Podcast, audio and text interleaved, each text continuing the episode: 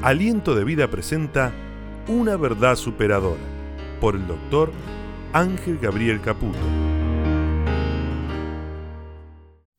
Esta es una fracción del mensaje del doctor Ángel Gabriel Caputo dirigido a los presentes en el auditorio Aliento de Vida y a toda América Latina a través de las diferentes plataformas asociadas.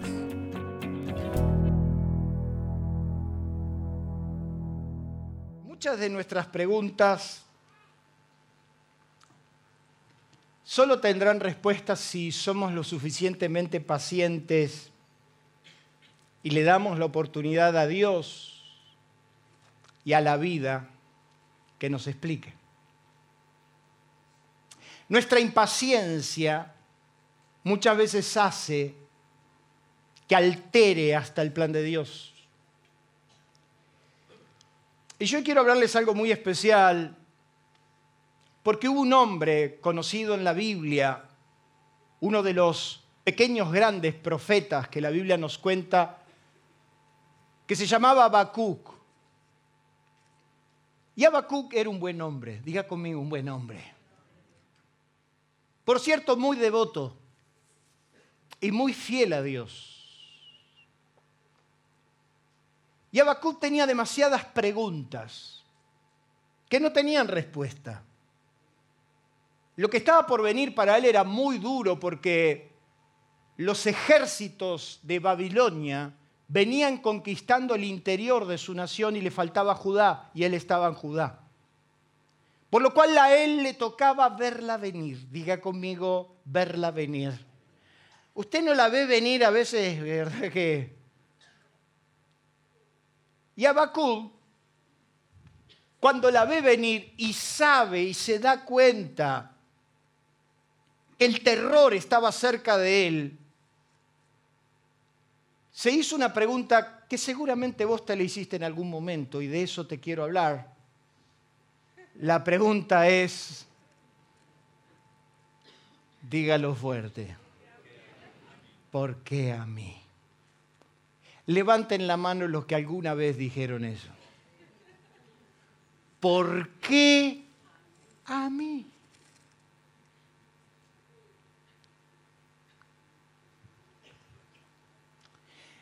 Yo quiero decirle que muchas veces leemos la Biblia y no tomamos nota de la realidad. Y hay un texto muy mal encarado que por muchos años se enseña de manera distinta, que es una afirmación de Dios. Que la vas a encontrar en Habacuc capítulo 2, verso 4. Es una afirmación de Dios, no del profeta. Es una respuesta que le da Dios a un hombre que tenía muchas preguntas. La respuesta de Dios a ese ser que tenía tantas preguntas, en el capítulo 2, verso 4, le dice, he aquí a que aquel cuya alma no es recta, Habacuc, se va a enorgullecer, mas el justo por su, por su fe vivirá. ¿Sabe que usted no puede vivir de la mía? Usted no quiera chorearme algo que no le voy a dar. Yo quiero decirle que no le voy a dar absolutamente nada de lo que Dios me dio a mí. Nada. Téngalo, por si usted tiene la esperanza de mordisquear algo por ahí. Nada. Porque Dios le está diciendo a este hombre justo, recto, buen hombre, pero con lleno de interrogantes. Habacuc, el justo va a vivir por su fe. Pero ahora escuche, mire lo que dice una traducción. Torres Amad dice, el justo pues en su fe vivirá. Y otra traducción que me encantó, mire lo que dice la nueva versión, la, nueva traducción bíblica, eh, eh, dice, eh, la, ¿qué? Viviente, perdón. No, porque... Me, se olvidan que yo estuve una hora en la clase bíblica también, ¿eh? Mire que en cualquier momento quedó así, ¿eh? Mira a los orgullosos. Mira a los orgullosos. Confían en sí mismos y sus vidas están torcidas, pero el justo vivirá por su fidelidad. La palabra fe se traduce en el concepto de fidelidad, no la fe. Este texto se ha enseñado, tenga fe, tenga fe, tenga fe. No está diciendo otra cosa, está diciendo que la única manera de vivir lo que viene será siendo fieles a Dios. Denle un fuerte aplauso.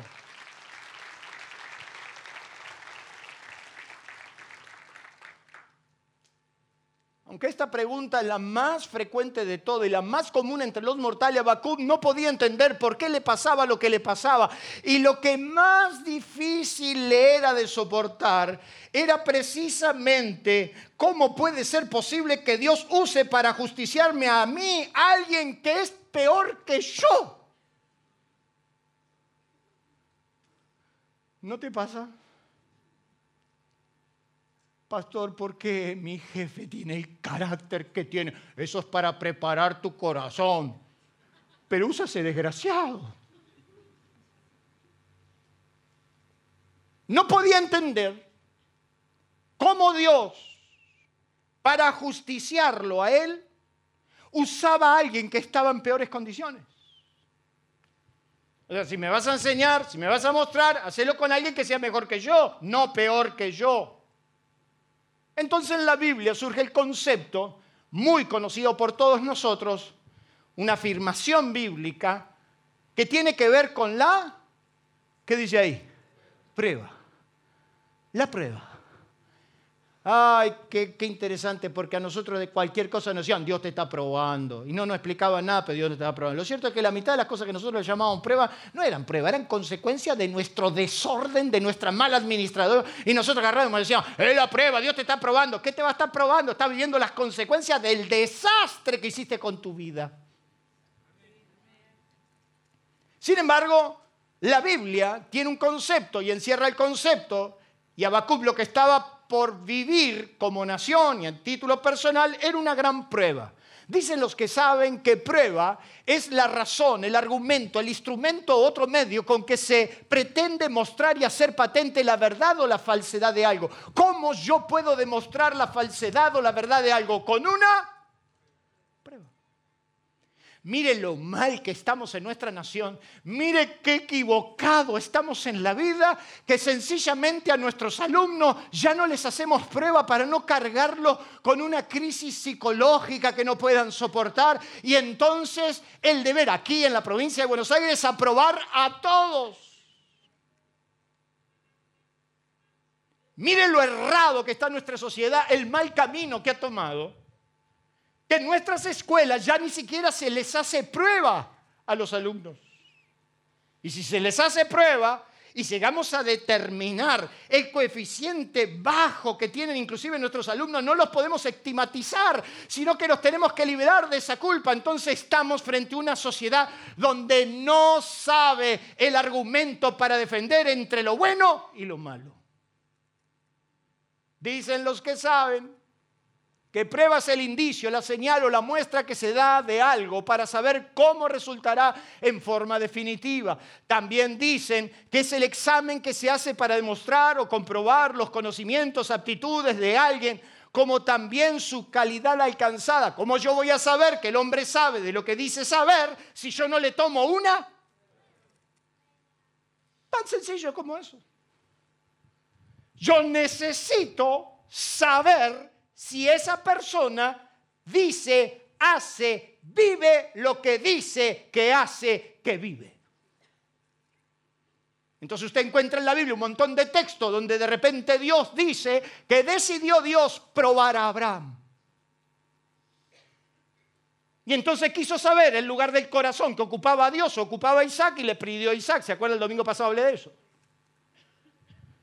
Pero lo que más me llama la atención, que también dicen los que saben que prueba, mire lo que dice ahí, es validar algo para conocer sus cualidades, verificar su eficacia, saber cómo funciona, reacciona, qué resultado produce. Mire lo que dice, dice que es validar. Somos una sociedad que no validamos nada.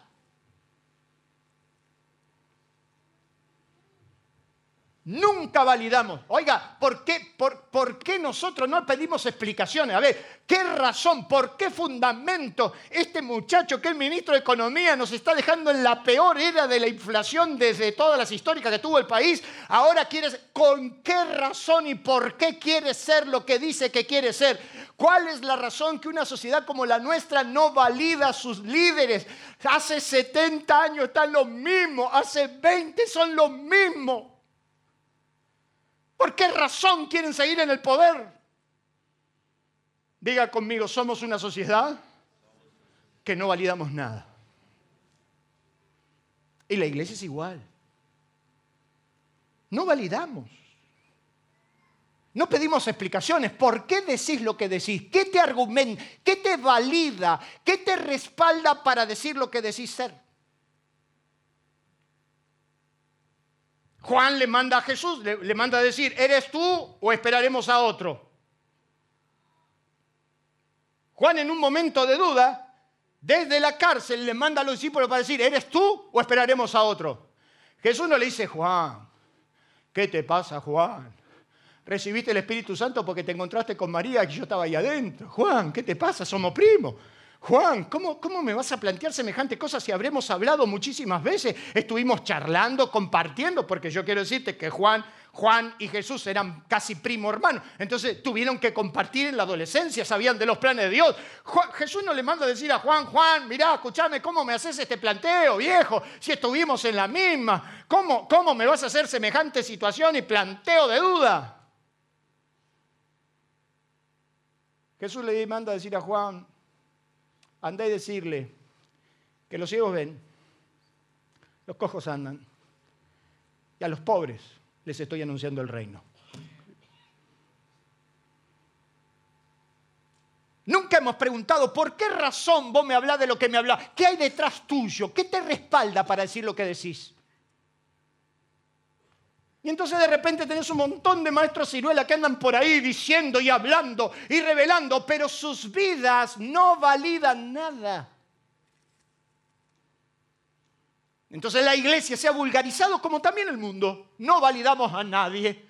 Yo nací en una iglesia donde cualquiera que pasaba le invitaba a comer un asado al pastor, al otro día estaba en el ministerio. No me invite a ningún asado porque no va a tener la misma suerte. Cualquier chupamedia que se acercaba ahí, lambebotas, dicen los uruguayos, cualquiera pone ahí arriba. ¿Por qué vos me vas a hablar de familia si vos no pudiste con la tuya? ¿Quién te valida a vos para hablarme de economía si no pudiste manejar ni siquiera la caja chica? ¿Qué te respalda a vos para decir lo que decís? Yo creo que la iglesia tiene que empezar a validar, a decir, a ver viejo, ¿por qué vos estás hablando de lo que estás hablando? Yo puedo hablar que tenemos una iglesia próspera y te lo puedo mostrar. Yo te puedo decir que hace 20 años atrás estábamos metidos adentro de un saloncito que vas a conocer el sábado y de ahí Dios nos habló y dijimos, vamos a hacer nuestra casa y acá está. Denle un fuerte aplauso si quiere a Dios. Y para aquellos curiosos, porque sé que sos chusma, porque lo sé. Te lo vamos a demostrar. Tenemos unos documentos, como le dije, históricos, donde vas a ver de puña y letra lo que pasó una noche en el 2009. Será el momento de validar nuestros ministerios, será el momento de validar lo que hacemos, pero el mundo no quiere validar y la prueba te valida. La prueba te pone en evidencia. Y como dirían los abuelitos que nos decían de muy chiquito, que para prueba solo hace falta... ¿Nunca te lo dijeron? Para prueba solo hace falta un botón, querido. Y cuando Dios te prueba, un botón le sobra. Por eso nos encanta, y Jesús habló de los religiosos que les encanta enseñar, que les gusta que le digan rabí. Pero nadie los valida. Por eso el padre del conocimiento de nuestra nación, dijo que enseñar puede cualquiera, educar no, porque educar solo se hace con él.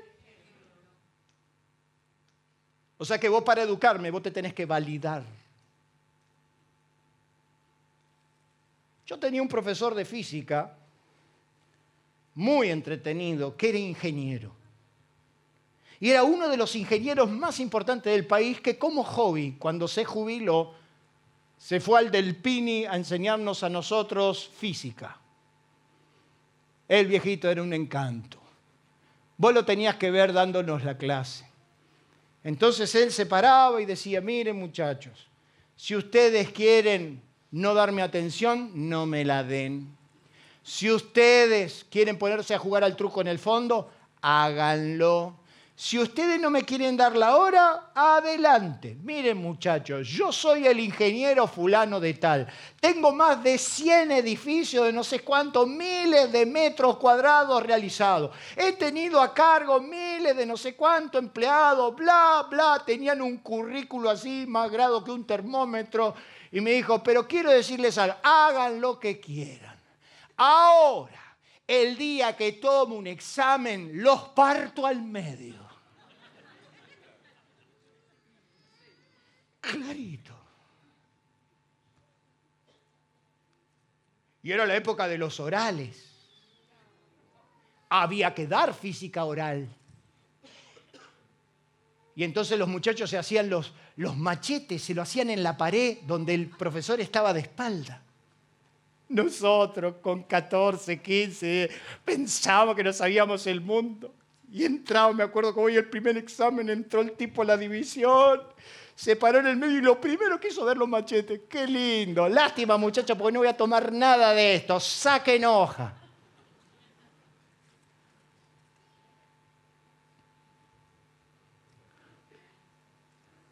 La prueba te valida para saber de qué estás hecho. Y entonces el rey David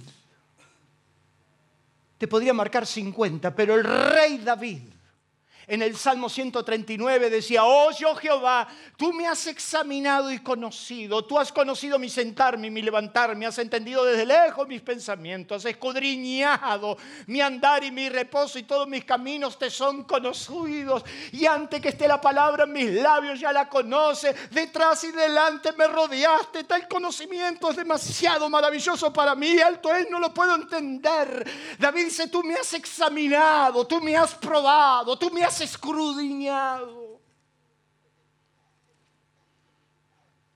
Es por eso que Dios a su pueblo le dice, yo te meto en una tierra buena y ancha. Estos 40 años fueron testigos de cómo te probé durante tu caminar. Yo probé tu vida. Yo quise ver lo que había en tu corazón. Te lo quise mostrar a vos porque yo ya sabía.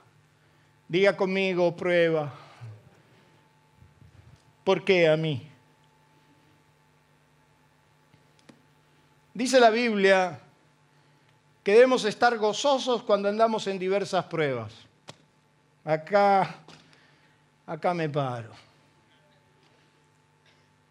Siéntanse gozosos cuando están en diversas. Encima no dice en una prueba ocasional que te caiga de vez en cuando.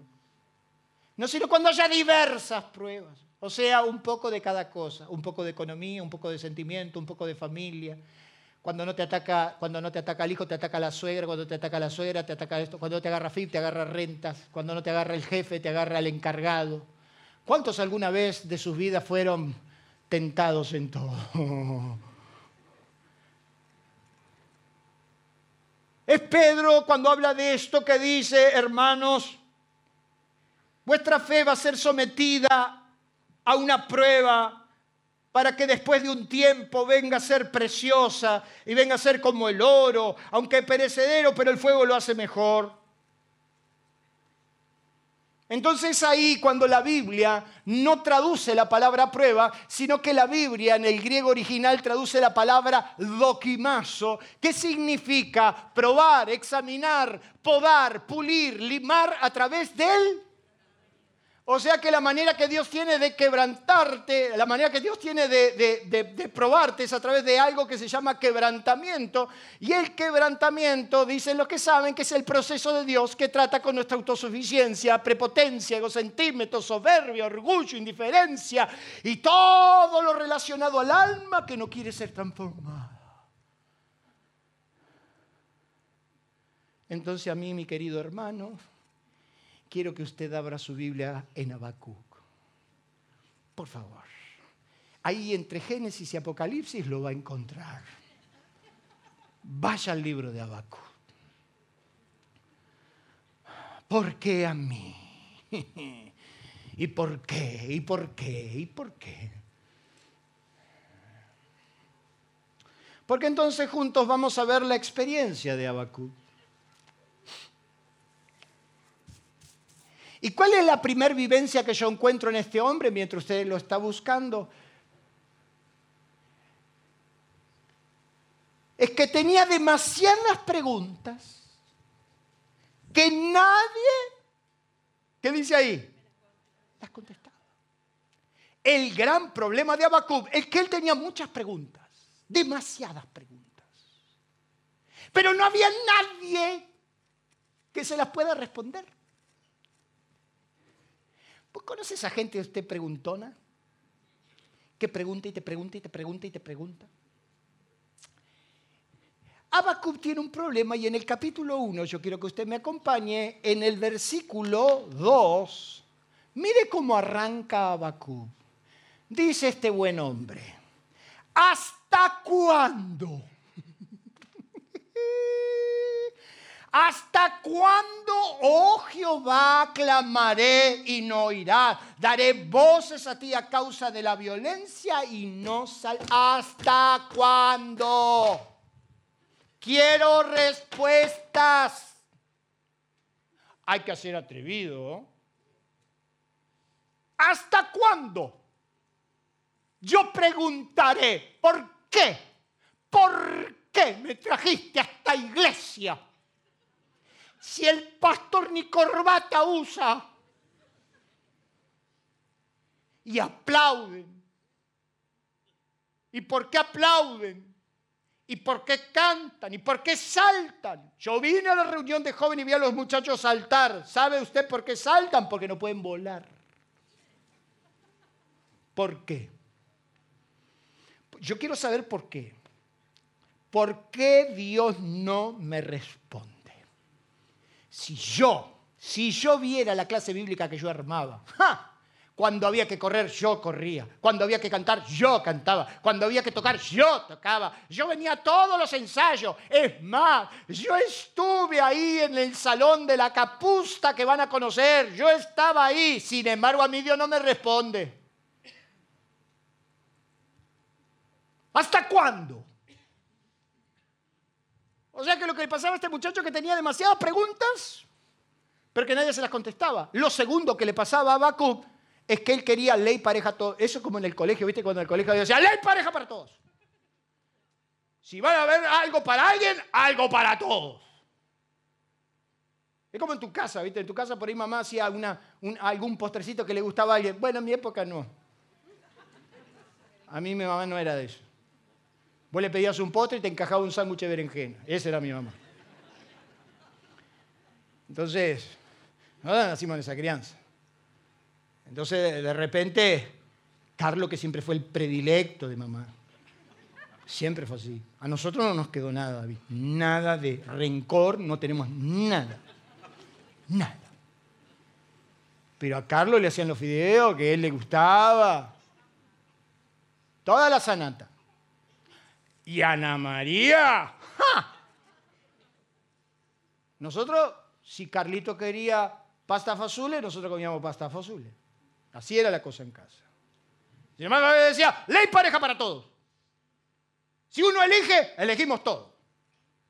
Entonces Abacub dice, no, no, no, no, no, no, para, ley pareja para todos. Y por favor, yo quiero que usted me acompañe en el capítulo 1, en el verso 13. Dice Abacub, muy limpio eres de ojos para ver el mal. ¿Qué, hay, que, hay que decirle eso a Dios, ¿eh? Mira lo que le está diciendo Dios. Muy limpio eres de ojos para ver el mal, ni, ni, puedes ver el agravio. ¿Por qué ves a los menospreciadores y callas cuando destruye el impío al más justo que él? Ah, soy bastante buenito para ver mis errores. ¿Por qué no ves los errores de los caldeos que nos vienen a invadir? A nosotros nos mandan los caldeos como castigo porque nosotros nos idolatrizamos y nosotros hicimos cualquier cosa. ¿Y a los caldeos qué le haces? Si me vas a justiciar a mí, a justicia a todos. Lo tercero que le pasaba a Bakú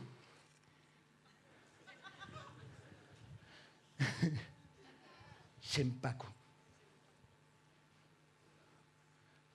Era así, ¿no? Camila, ¿dónde está Camila? No, Cami, cuando se empacaba, ya sabe de quién estoy hablando, no lo vamos a contar acá, por nada. ¿Se empacó? Se empacó. ¿Vio esa gente que se empaca? El cara de banana.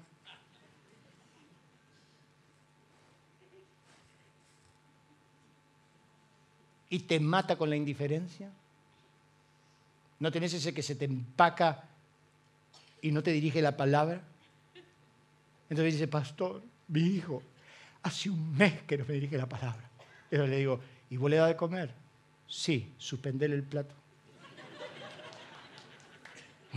sí, sí, aplauda, sí, aplauda. Hmm. Y ahora me quieren limitar las horas de internet. Y ahora papá me quiere limitar porque me fue un poco mal en las notas. Y se empacan. Y Abacú se empacó, loco. Se empacó. ¿Ves el capítulo 2 de Abacú? Y mire qué interesante, porque dice en el versículo 1, sobre mi guarda estaré y sobre la fortaleza firmaré el pie y velaré para ver lo que se me dirá y qué me van a responder tocante a mi queja. Yo me quedo acá y de acá no me muevo y no presto más el sonido y no te doy la guitarra, nada. Vamos a ver cuando yo me lleve el sonido, ¿qué le pasa a esta iglesia? Hay algunos que se sienten tocados, ¿eh? Vamos a ver ahora que yo no limpio más, vamos a ver quién lo hace. Vamos a ver, vamos a ver. Así estaba Elías. Solo yo. Yo he quedado. Soy el único. Vamos a ver cómo les va. Y Dios le dijo, tengo siete mil mejores que vos. Diga conmigo, empacarme. Dígalo, empacarme. No es buen negocio. No voy a orar más. Me voy de la iglesia. No voy a buscar más. Si en definitiva Dios no me responde. Si en definitiva esto es así, entonces empaca. Y ahí está la mula vieja empacada. Entonces alguien me dijo, porque yo suelo decir que prefiero frenar locos que empujar burros. Yo prefiero frenar locos. Porque por lo menos los locos van para algún lado. Pero el burro, cuando se te empacó, no hay forma. ¿Cuántos dan fe de eso? Y en esto, perdónenme, no lo tomen a mal, pero las mujeres son expertas. Se te empacó y garpaste hasta la eternidad. Es así. Aparte tienen una capacidad, tienen un disco rígido. Isma tiene un un disco rígido, que son capaces de facturarte lo que dijiste hace exactamente 19 años. ¿Cómo te acordás de que te dije una noche de amor descontrolado, mi amor? Te voy a llevar al Caribe y solo me traes a ese pueblo llamado Santa Teresita. Y se empacó. Yo no vengo más a la reunión de jóvenes. No vengo más. ¿Y usted piensa que se van a dejar de hacer? No vengo más a la reunión de oración. ¿Vos te pensás que vamos a dejar de orar? Y no vengo más a la... ¿Vos te pensás que la iglesia no va a seguir? Se empacó. Yo no me voy a mover, yo no voy a moverme, no voy a hacer más nada si Dios no me... ¿Quién sos? Para que el reino de los cielos diga, Padre, Padre, yo me imagino al ángel Gabriel viniendo, viene un ángel y le dice, ve que Gabriel está frente al trono, yo me imagino a Gabriel, el arcángel, yo esto enseñé en la clase bíblica, el arcángel está ahí enfrente del trono, mirando las señas. Y de repente viene el ángel buchón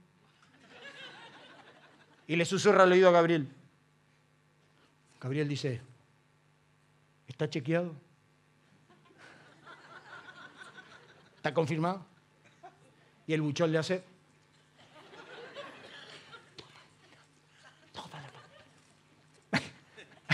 Lo que está arriba se la pierde. Los González, los González.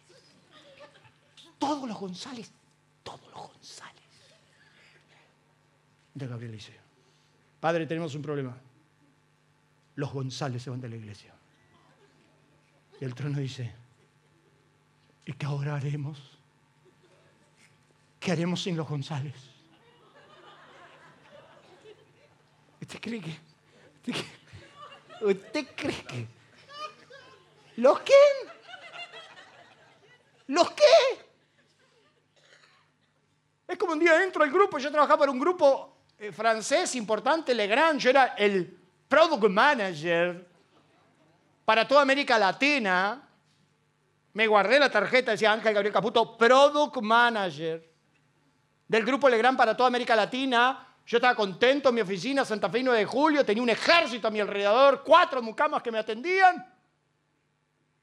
Yo contento que estaba en un grupo impresionante. Entro al, edificio y me está esperando el policía a la puerta y me dice, eh, no puedes entrar. ¿Cómo que no puedo entrar? Sí, sí, sí. Ayer se resolvió que el grupo de Legrand se va del país. ¿Cómo? Y a mí no me lo dijeron. ¿Cómo a mí no me lo dijeron si yo soy el product manager? ¿Cómo que no me dijeron?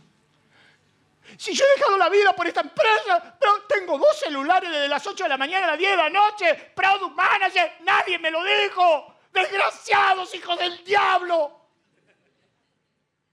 Y vino la secretaria. Me dijo, Ángel, sí, baja el tono, escúchame. No existimos para el Grupo Legrand. Argentina no reporta. Argentina para el reporte internacional del Grupo Legrand es el 0,01 de ganancia y somos el 500% de problemas. O sea, en una decisión fría allá en el lejano, en la lejana Europa, dijeron cerrar Argentina y cerrar y la cerraron y nadie me dijo. Y me empaqué y me enojé y grité y lo único que pude hacer, buscarme trabajo. Bueno, vamos todavía, vamos bien. Entonces,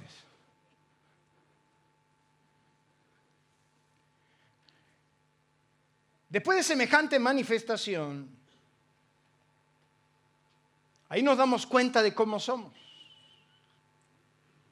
Y cuando entendió el profeta y tuvo la revelación de Dios, toda su experiencia cambió. Si usted ve en el capítulo 2, por favor, acompáñeme. En el capítulo 2, mire lo que va a decir. Sobre mi guarda estaré y sobre la fortaleza firmaré el pie y velaré para ver lo que se me dirá y qué me van a responder. El problema fue el versículo 2. El versículo 2 arranca diciendo, y Jehová, ¿qué dice ahí? Y ahí agarrate. Porque ahí cuando Dios te empieza a hablar y cuando te muestra tu realidad, ahí es cuando tus argumentos se caen como un castillo de arena y te das cuenta de lo inútil y raro son tus, son tus planteos. Te das cuenta que Dios está en su trono y que nada se escapó de su dominio. Y entonces en el versículo 2, el problema que tiene el profeta es que Dios le respondió. Y cuando Dios le respondió, entonces todo cambió. Y la experiencia que empieza a vivir este hombre que decía, ¿por qué a mí? La primera experiencia que él vivió es que la palabra lo, que dice ahí, transformó. Entonces Dios le empezó a hablar. Cuando Dios te empiece a hablar, entonces las preguntas dejan de ser preguntas.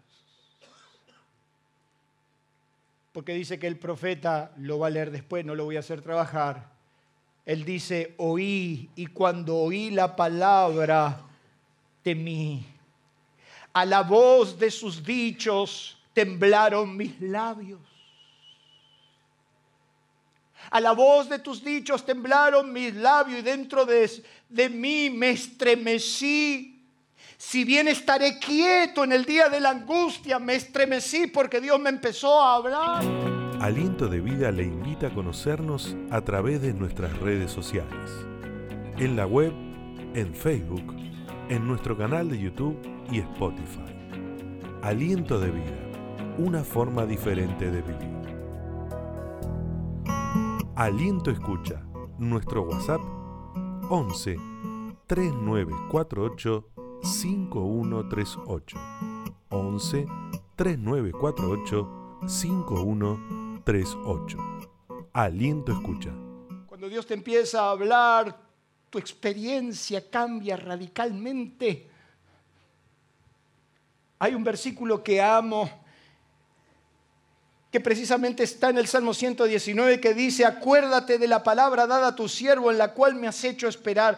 Ella es mi consuelo en mi aflicción porque tu dicho me ha vivificado. ¿Sabe usted qué es vivificar? Es dar vida, confortar, animar. ¿Sabe qué está diciendo el salmista? Cuando vino tus palabras a mi vida, tu dicho me ha soportado, me ha confortado, me ha fortalecido, me ha animado.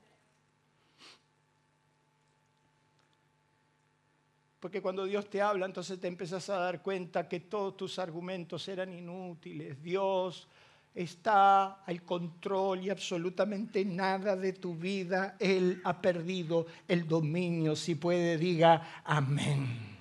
Imagínese que Jesús dijo, ni un pelo de tu cabeza se cae si no es por mi voluntad. O sea que Dios tiene contado hasta los pelos de tu cabeza. Pedirle un reporte, ¿te lo puede decir?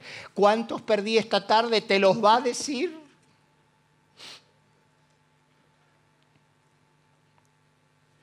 Dice el apóstol San Pablo en Romanos que las cosas que se escribieron y están en la palabra para nuestra enseñanza se escribieron a fin de que por la paciencia y la consolación de las escrituras tengamos esperanza. ¿Qué quiere decir eso? Que cuando la palabra viene a nuestra vida indirectamente nos pone en alerta y nos empieza a infundir esperanza, nos empieza a infundir aliento. Es cuando estás deprimido, mal por todo lo que te está pasando. Habacuc no podía creer lo que estaba pasando. Él, él, no entendía lo que le estaba pasando, pero Dios le empezó a hablar palabras de consuelo, le empezó a hablar palabras de ánimo y le empezó a decir, aunque venga lo malo, yo estoy en el control.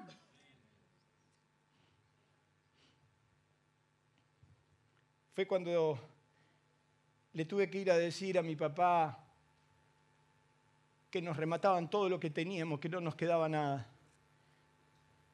Entonces mi papá, cuando yo le empiezo a decir que por culpa mía íbamos a perder todo lo que él había hecho durante toda su vida y que no nos quedaba nada, que el banco nos iba a rematar hasta los pantalones que teníamos puestos. Mi papá se puso a llorar, mi mamá se puso a llorar, mis hermanos se pusieron a llorar. Y entonces Carlos me dice, pará, vamos a orar, vamos a pedirle ayuda a Dios. Yo decía, ¿ayuda a quién le vamos a pedir? Si, si Dios está preocupado por llevarme al cielo, no por mi deuda. Y sin embargo Carlos me dice, vamos a arrodillarnos alrededor de la mesa y vamos a implorar el favor de Dios. Claro, esto es antiguo, esto ya no se usa, ya ni siquiera se habla. Pero yo me acuerdo de, de los cultos familiares que nosotros teníamos en casa, donde papá y mamá abrían la Biblia y había que orar, había que leer, había que cantar. Y entonces nos arrodillamos alrededor de la mesa, deshechos, en lágrimas, quebrados. Nuestra vida era una ruina yo me arrodillé y le dije, Dios, Dios, no puedo más. Si existís, mira lo que le dijo este animal, si existís, yo te pido, Señor, que la casa de papá no se pierda. Y entonces ahí vino la voz de Dios, inconfundible. Yo la conocía de chico, inconfundible vino la voz de Dios y me dijo, quiero decirte que nada se perderá. Yo pongo una marca sobre las propiedades, yo voy a defender y esto es por amor a tu Padre. Entonces cada vez que las cosas se ponían mal, el dicho de Dios, nada se perderá. Nada se perderá. El dicho de Dios me vivificaba, me fortalecía. ¿Sabe usted por qué yo amo tanto a Mardejó? Hoy se lo voy a contar. ¿Sabe por qué amo ese lugar? ¿Sabe por qué tenemos tanta adhesión a ese lugar? Porque ese lugar era el lugar que papá amaba. Pero papá nunca lo pudo ver terminado. Ese lugar el lugar de Mardeajó. Él, él nunca lo terminó. Sin embargo, ese lugar fue sentenciado y ejecutado. Perdón, fue sentenciado, pero no ejecutado. Ese lugar tuvo sentencia de remate. El día que el abogado me llamó y me dijo, Ángel, salió la sentencia de remate a los departamentos de Mardeajó que no estaban terminados, yo ese día volví a mi casa, cerré la puerta y me tiré en el cuarto llorando y diciendo, Dios, vos me prometiste, vos me prometiste que nada se iba a perder. Y vio cómo somos nosotros cuando oramos, ¿viste? Cuando oramos nosotros le recordamos a Dios toda la Biblia, e, eso que Él la escribió, le decimos, Dios, tu palabra dice que tú no eres hombre para mentir, ni hijo de hombre para mudar tu palabra, que Él dijo será hecho, vos me prometiste, vos me prometiste, y Dios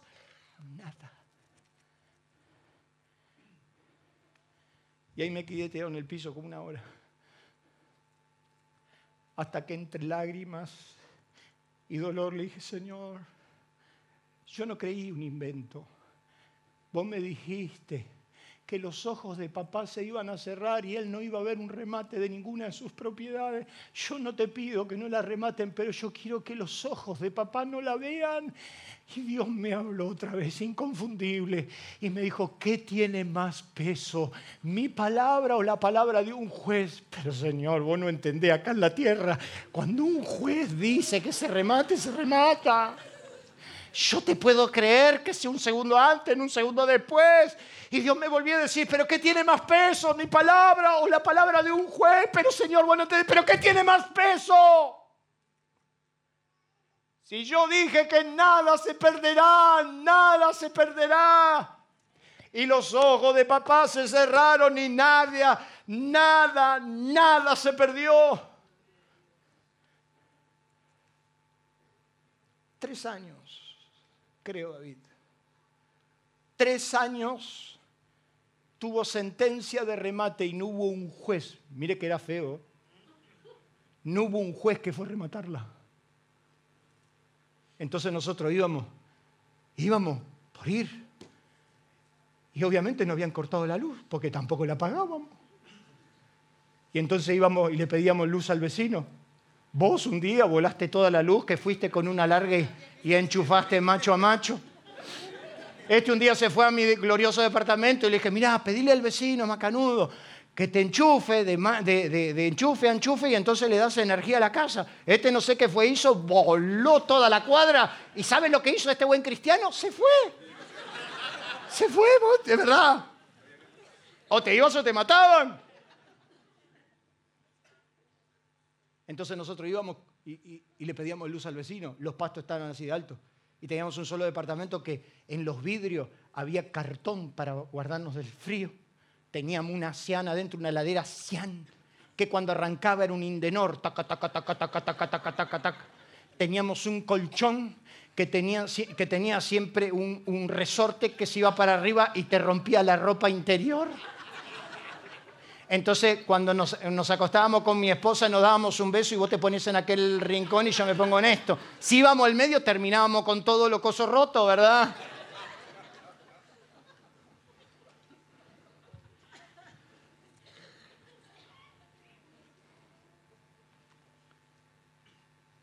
Hasta que pudimos pagar. Y entonces pudimos liberar la propiedad. Y entonces con mis hermanos decidimos llevar todo el personal que podíamos y restaurar el lugar y ponerle un cartel en la puerta que diga el sueño de papá. Por eso amo ese lugar.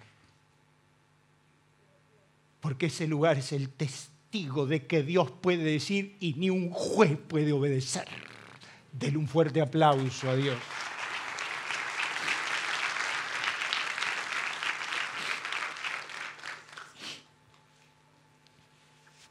Lo segundo que va a vivir Abacú es que iba a ser un pacto de fidelidad. En el capítulo 3, verso 9, no lo busco, eh, eh dijo, los juramentos de las tribus.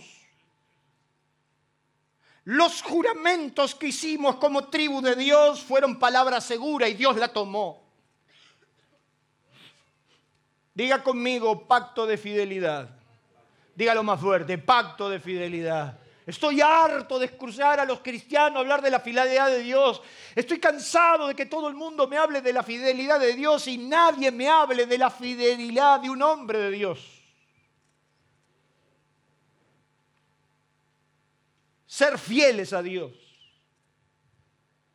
Comprometidos con Dios. Los pactos son muy respetados en los cielos y en especial cuando se cumplen ya que una de las características más valoradas por Dios de un hombre es su fidelidad, ya que es parte de su esencia. Dios es fiel. Cuando Dios ve un hombre y una mujer fiel, le agradan porque son iguales a Él.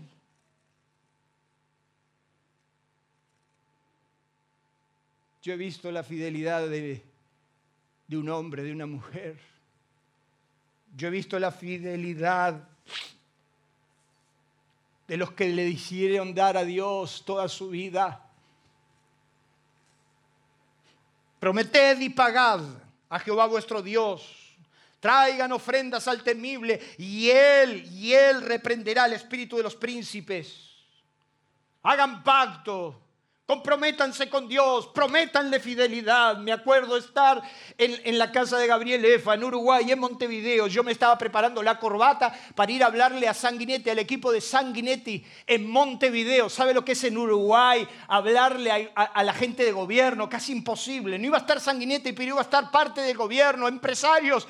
Y yo dentro de mí decía, ¿qué le voy a decir? ¿Qué voy a hablar? Y sin embargo le dije a Dios esa tarde, Dios, si me ayudas, yo te prometo, Señor si vos me levantás donde me abras puertas, yo voy a ir a hablar de que tú eres real.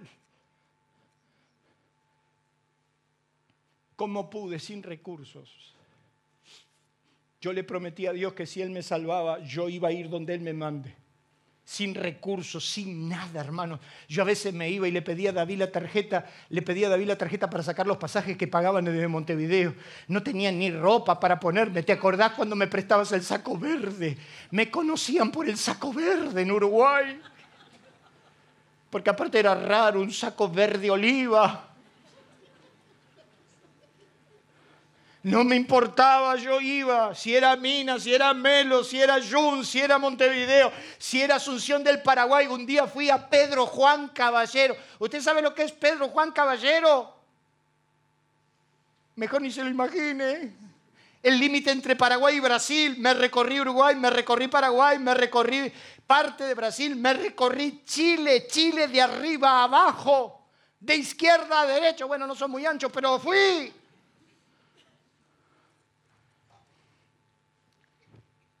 Y cada vez que yo entraba a esa sala, yo le decía, estoy cumpliendo, estoy cumpliendo, estoy cumpliendo, papá,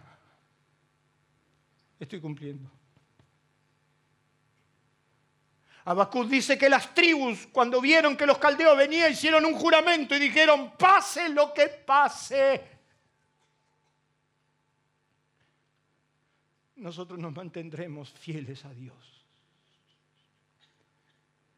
Sadrad, Mesach y Abednego no se quisieron postrar ante la estatua de Nabucodonosor y entonces lo llamaron y le dijeron, es verdad que no te postrarás, Abacud en persona, los tres le dijo, es verdad que no te postrarás ante mi imagen, yo te pongo adentro del horno de fuego y lo voy a mandar a calentar siete veces. Y entonces dice que Sadrad, Mesach y Abednego le dijeron, mi Dios nos puede librar del horno y de tu mano, y si no, tampoco nos postraremos. Y si no, y si Dios no me libra, tampoco porque yo soy fiel a Dios. Y por eso Jesús dijo que el que persevere hasta el fin, ese será salvo. Y por eso Apocalipsis termina todas las iglesias, le dice al que venciere, solo al que venciere, permaneced en mí y yo en vosotros. Fieles a Dios, a pesar de todo. Usted el sábado 29, cuando venga, le vamos a mostrar fieles a todos. Porque usted hoy disfruta de todo esto. Porque eran hombres inquebrantables. Yo lo vi a mi papá, lo vi a mi mamá. Soy fruto de una generación inquebrantable. Fieles a Dios. Con un montón de deficiencia, pero fieles y hoy en oración le decía, Señor, yo no soy el mejor, ni he hecho las cosas tan bien. No creo que haya sido tan obediente, ni haya escuchado tan bien. No creo que fui fiel. Pero hace 36 años que doblo rodilla todos los santos días. porque ese muchacho te dijo que te iba a dar la vida hasta la muerte.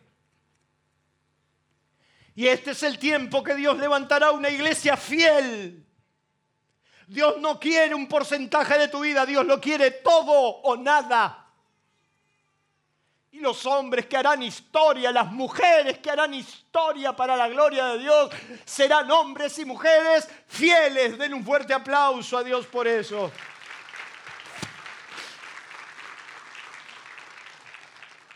Lo tercero entonces que Habacuc va a vivir es que Dios los va a defender. Y entonces la Biblia dice que Dios se levantó. Diga conmigo, Dios se levantó.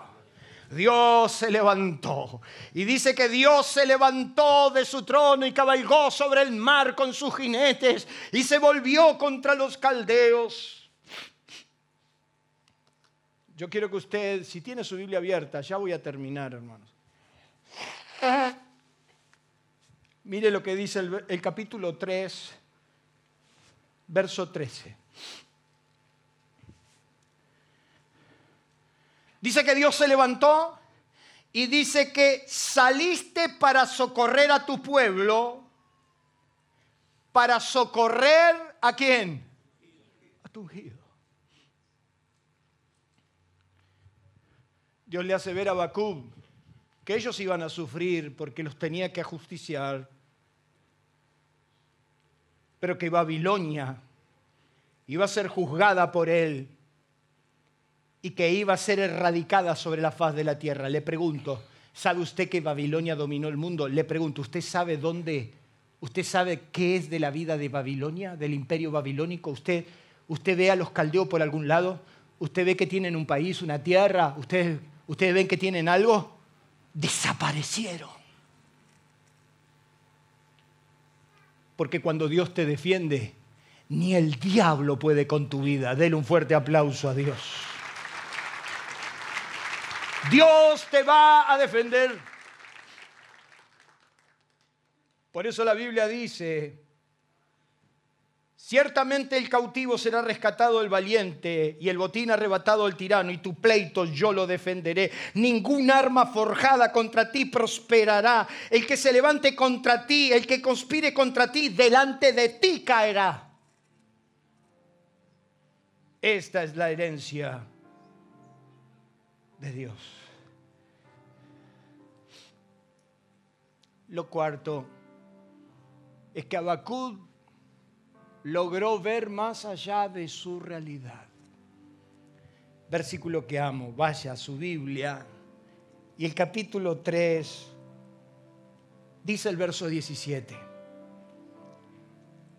Aunque la higuera no florezca, ni en las vides haya fruto, aunque falte el producto del olivo y los labrados del mantenimiento no den mantenimiento y las ovejas sean quitadas de la majada y no haya vaca en los corrales, con todo yo igual me alegraré en Jehová y me gozaré en el Dios.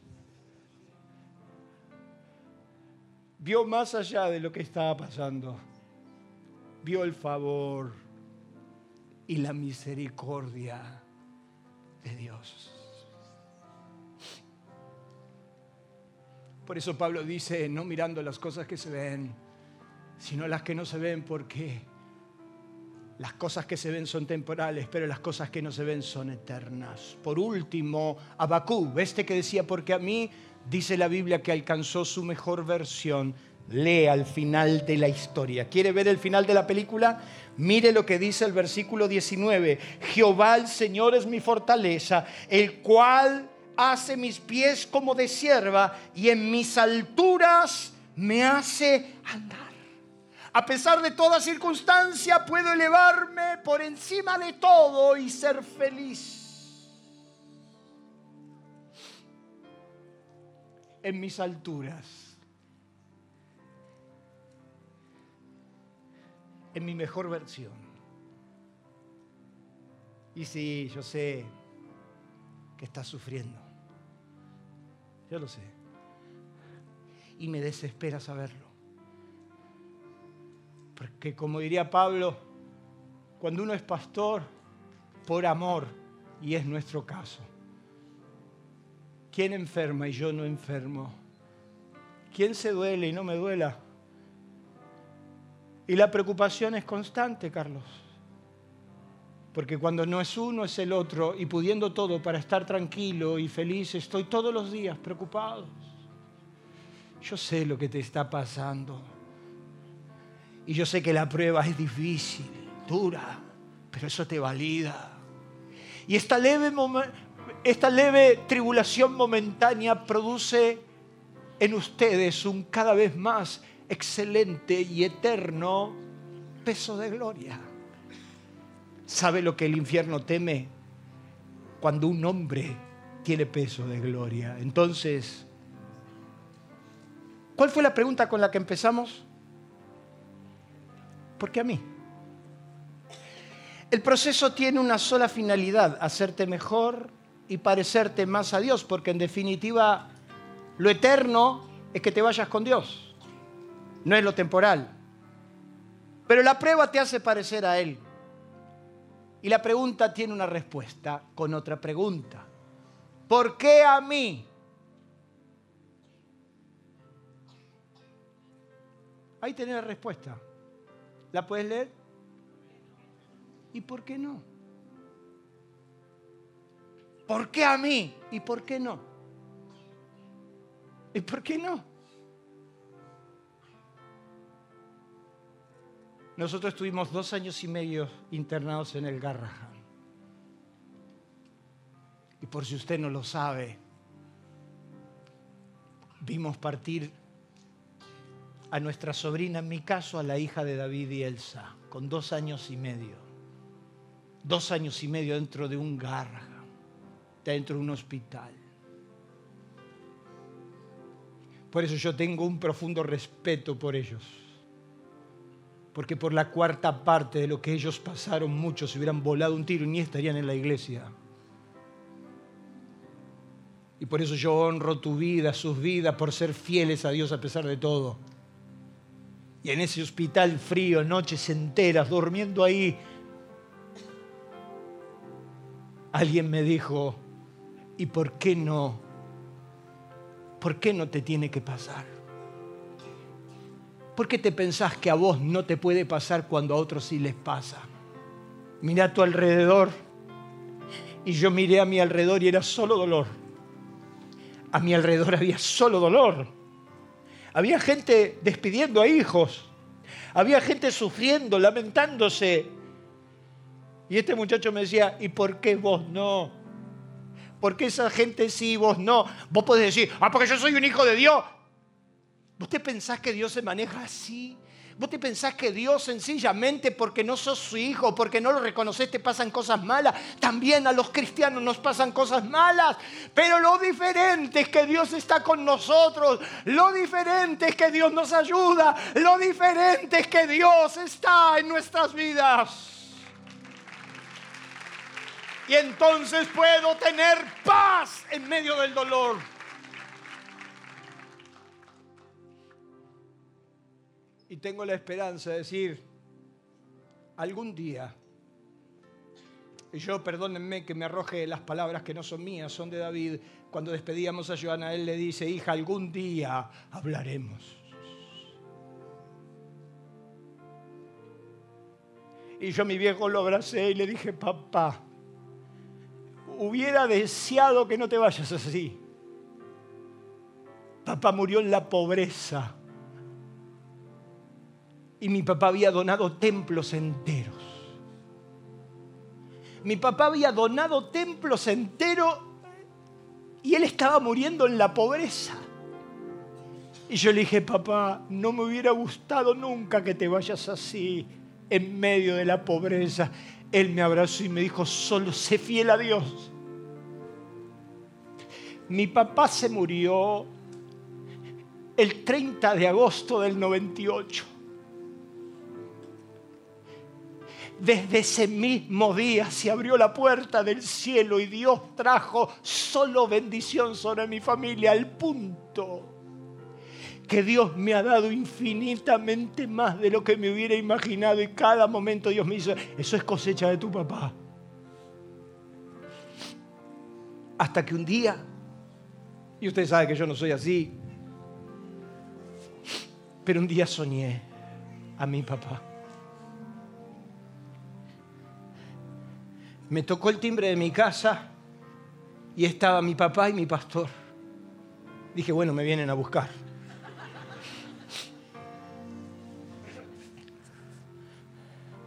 Y yo le abrí la puerta de casa, papá, papá, entra. Y estaba como las pocas veces que lo vi bien. Y me dijo, no, no, no. Vine solo a decirte que estamos bien.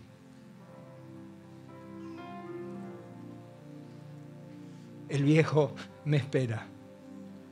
Esa es mi esperanza.